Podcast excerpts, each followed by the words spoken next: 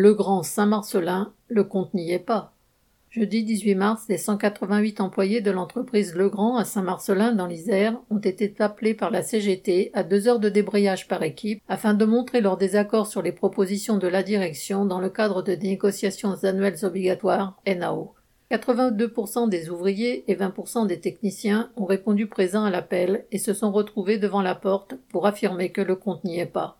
La direction propose 0,5% d'augmentation générale, alors que les travailleurs demandent 3% d'augmentation générale et 2% d'augmentation individuelle, ainsi qu'une prime exceptionnelle de 400 euros et la prime Macron 2021.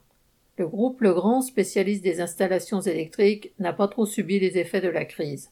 Les dividendes des actionnaires ont augmenté de 6% en 2020. Les salariés se sentent d'autant plus grugés par les propositions de la direction qu'ils considèrent avoir déjà fait beaucoup de sacrifices. En effet, lors du premier confinement, le groupe Legrand a refusé de les mettre en chômage partiel afin de garantir les dividendes des actionnaires.